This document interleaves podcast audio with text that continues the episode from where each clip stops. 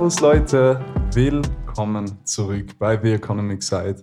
Freut mich, dass ihr eingeschaltet habt. Leute, das gibt's nicht. Es ist einfach schon Weihnachten. Leute, frohe, frohe Weihnachten. Das hier ist die Christmas Episode. Und ich freue mich sehr, dass du eingeschaltet hast. Ich bin gut drauf, muss ich sagen. Ähm, ich bin langsam schon in Weihnachtsstimmung gekommen. Ja, wurde auch Zeit. So richtig, so richtig habe ich es noch nicht gefühlt bis heute. Ja, jetzt steht der Christbaum und ähm, man kommt wieder etwas zur Ruhe. Besser spät als nie. Ich hoffe, bei euch ist es auch so und ich hoffe, ihr seid in weihnachtlicher Stimmung. Jedenfalls wollte ich zu, zu diesem weihnachtlichen Anlass eine etwas andere Episode machen. Es geht natürlich wieder um ein wirtschaftliches Thema, ist eh klar, aber heute mal von einer etwas anderen Perspektive. Und es geht heute um ein kritisches Thema, okay, wie so oft bei uns. Und zwar geht es um die Umweltschäden, die die Wirtschaft verursacht.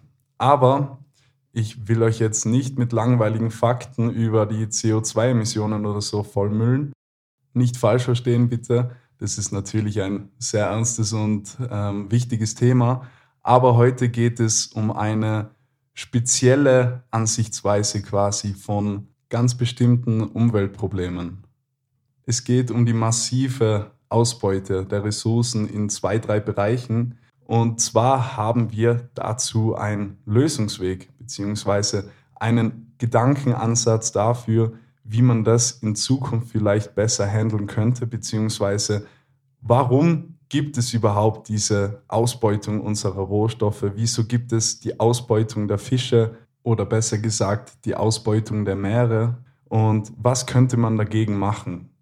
Wie so oft ist das Thema an sich viel, viel interessanter, als es am Anfang klingt. Also bleibt bitte auf jeden Fall bis zum Ende dran und ich wünsche euch viel Spaß mit dieser kurzen Episode. Die nächsten drei, vier Minuten handeln hier jetzt von der Landwirtschaft. Ich möchte diese Episode mal so einleiten, was gibt es denn überhaupt für verschiedene Arten von landwirtschaftlichen Grundstücken? Hier gibt es nämlich zwei verschiedene, und zwar wird einmal ein Grundstück entweder von einem Bauer bewirtschaftet, das wäre dann in der privaten Wirtschaft, oder es macht der Staat, er ist in der öffentlichen Hand. Hier kann man ein Phänomen beobachten und dieses Phänomen wird die Tragik der Allmende genannt. Und zwar sind Allmende, das sind eben so Gemeindegrundstücke, also die in der öffentlichen Hand sind und eben nicht privat. Und was man hier beobachten kann, ist, dass diese Allmende, diese öffentlichen Grundstücke fast immer die Grundstücke sind, die total überbenutzt sind, die überweidet sind und einfach abgewirtschaftet worden sind. Ja, es gibt ja verschiedene Art und Weisen, logischerweise, wie man einen Acker bewirtschaftet. Und eben lustigerweise sind diese Acker in der öffentlichen Hand immer die, die komplett herabgewirtschaftet sind. Woran könnte das jetzt liegen? Lassen wir das jetzt einfach mal so stehen und stellen wir uns einmal vor, wir würden diese Allmende vielleicht in Privateigentum umwidmen und lassen das jetzt von einem Bauern bewirtschaften. Was würde sich da jetzt ändern? Höchstwahrscheinlich würde der Bauer sorgfältig und umweltbewusst mit seinem Acker umgehen, denn es ist ja sein Privateigentum. Das heißt, wenn er Monokultur führen würde, wenn er Pestizide sprühen würde, die offensichtlich nicht gut für die Pflanzen sind, beziehungsweise nicht gut für den Nährboden auf lange Sicht, dann würde sich sein eigenes Kapital quasi, sein Privateigentum immer weiter vermindern, denn der Acker wird weniger nutzbar werden und der Acker wird langfristig weniger wert sein. Monokultur zum Beispiel führt zu kurzfristig höheren Erträgen, aber zu langfristigen Unfruchtbarkeit des Nährbodens. Aber das haben wir wahrscheinlich eh alle schon in der Schule gehört. Das Stichwort hier ist auch Generationserhalt. Wenn der Bauer ein Grundstück hat, dann wird er es so bewirtschaften, dass auch seine nachfolgenden Generationen immer noch was davon haben. Er ist also nicht auf kurzfristige Erträge aus. Vielleicht liegt hier das Problem am Eigentumsrecht.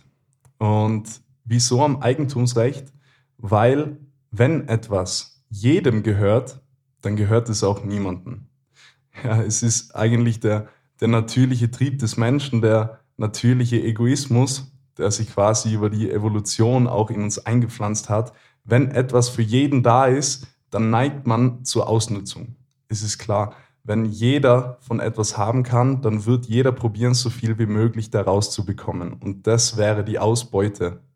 Und lassen wir das jetzt wieder kurz stehen und gehen jetzt zu einem anderen Beispiel über, denn hier wird sich auf jeden Fall gleich herauskristallisieren, warum hier das Eigentumsrecht vielleicht das Problem sein könnte. Wir gehen weiter zur Überfischung der Meere. Auch hier gibt es ein, zwei Regelungen zur Zugehörigkeit von Gewässern. Und zwar ähm, gibt es einmal die lizenzierten Fischergewässer sozusagen für die jeweilig benachbarten Staaten und das innerhalb von 20 Kilometer. Also wenn man an einer Küste ist, alles, was sich innerhalb von 20 Kilometern im Gewässer befindet, ist quasi lizenziertes Fischergewässer für den jeweiligen Staat alles, was sich jenseits dieser 20 Kilometer befindet, ist internationales Gewässer. Das gehört niemandem. Ich weiß nicht, ob jemand vielleicht schon eine Dokumentation über die Ausbeutung der Meere gesehen hat. Ähm, falls nicht und falls euch das interessiert, auf Netflix gibt es eine extrem, extrem krasse Dokumentation über das ganze Thema. Und zwar heißt die Seaspiracy, glaube ich. Ja, Seaspiracy. Und ja, es geht da wirklich mafiaartig zu. Also echt nicht übertrieben. Gell? Es ist wirklich, es, es ist abnormal, was sich da abspielt. Und ich bin da ziemlich schockiert gewesen. Ich hätte mir nie gedacht, dass das wirklich so extrem ist. Aber schaut euch auf jeden Fall diese Doku an, die ist so oder so sehr interessant. Und dann wisst ihr vielleicht, was ich meine, wenn ich sage, es spielt in diesem Fall eigentlich keine Rolle, ob ein Gewässer lizenziert ist oder nicht. Denn also was die Politik da auch betreibt, ja, an Korruption und illegale Verkäufe an fremde Fischerflotten, das Thema brauchen wir gar nicht anfangen, aber eben das ist in der Doku sehr gut gezeigt. Diese lizenzierten Gewässer werden natürlich von Politikern aus anderen Ländern ausgenutzt, weil eben fremde Fischerflotten interessiert an diesem Fischbestand sind und auch die Großabnehmer darstellen. Wenn man sich das Ganze angeschaut hat, da weiß man einfach, es geht wie immer einfach um schnelle Profite und der Umweltschutz ist da sicher nicht an erster Stelle. Gehen wir aber ein Stück weiter und lassen die lizenzierten Gewässer mal hinter uns, denn diese 20 Kilometer jeweils an der Küste, das macht ja eigentlich fast nichts aus. Also es sind, ja, es sind Bruchteile von, von den Fischen quasi, die aus dem Meer geholt werden. Das Problem liegt auf jeden Fall im internationalen Gewässer, das eben niemandem zugehörig ist. Um in der Fischerei keine Ausbeute zu betreiben, beziehungsweise um umweltfreundliche Fischerei zu betreiben, darf man nur so viele Fische aus dem Wasser holen, wie auch auf natürlichem Wege wieder reproduziert werden können. Ist eh klar. Fische paaren sich und vermehren sich und normalerweise dürfte man nur den überschüssigen Bestand der Fische abfischen. Somit wäre jedenfalls der langfristige Bestand und die Erhaltung dieser Spezies gesichert. Genau hier kommt jetzt eben das große Schlüsselproblem, und zwar dieses fehlende Eigentumsrecht. Internationales Gewässer steht in keinem Eigentum und somit gibt es eben wieder keinen Anreiz für irgendjemanden, die Population der Fische zu erhalten. Wenn dieses internationale Gewässer sich irgendwie aufteilen ließe in Privateigentum oder beziehungsweise einfach in Zugehörigkeit zu irgendjemanden, dann wäre auf jeden Fall ein Anreiz gegeben für den langfristigen Erhalt des Fischbestandes.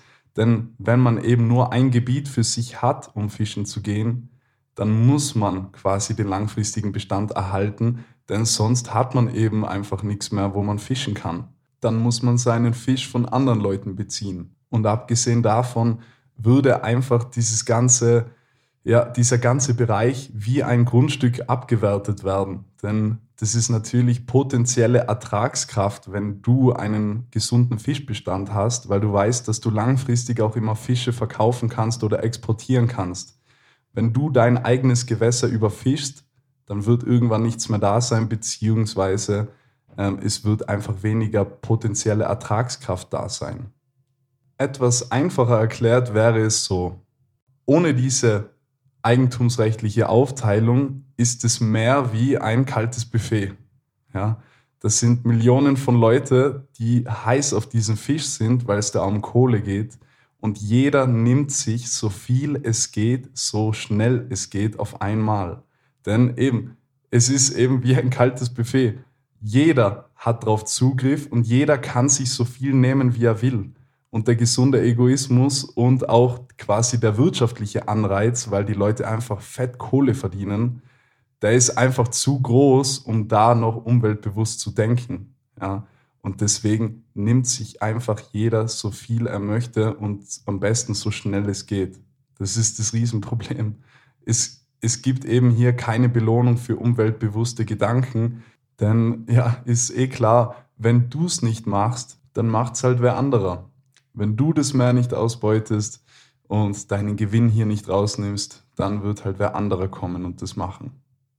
Am Ende der Folge möchte ich jetzt nur noch kurz sagen, dieses fehlende Eigentumsrecht, also dieses Problem mit dem fehlenden Eigentumsrecht, das gibt es in so vielen anderen Thematiken auch. Das waren jetzt nur zwei konkrete Beispiele und ich glaube, anhand, äh, anhand der Überfischung der Meere kann man das richtig gut sehen. Jedenfalls ist ein weiteres sehr, sehr interessantes Thema der Umgang mit unseren Steuergeldern in der Politik. Das sprengt jetzt auf jeden Fall den Rahmen, aber ich möchte nur so viel spoilern. Man kann dieses gleiche Phänomen vom kalten Buffet in einer anderen Art und Weise, aber sehr ähnlich auch in der Politik beobachten, wenn es um unsere Steuergelder geht. Ja, fremde Leute, Politiker hantieren mit fremden Geldern, mit unseren Steuergeldern und ja, das neigt oder tendiert sehr zur Ausnutzung. Ähm, nur ganz, ganz grob gesagt, aber darüber machen wir auf jeden Fall eine eigene Episode, denn das wäre auf jeden Fall ein sehr interessantes Thema, ähm, finde ich. Und ja, somit ist auf jeden Fall die Folge beendet. Ich wünsche euch besinnliche Weihnachten. Ich hoffe, ihr könnt mit eurer Familie zusammenhocken, ihr könnt die Zeit zusammen genießen. Es ist ein wieder mal turbulentes Jahr gewesen und die, die Endjahresansprache, die, die, die Endjahresansprache von mir kommt dann nächste Woche zum 31. Dezember ähm, zur letzten Folge. Da lassen wir vielleicht das ganze Jahr nochmal Revue passieren. Jedenfalls wünsche ich euch wunderschöne Weihnachten.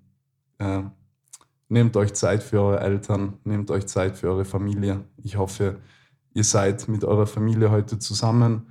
Und wenn nicht, dann wünsche ich euch auch trotzdem sehr schöne Weihnachten.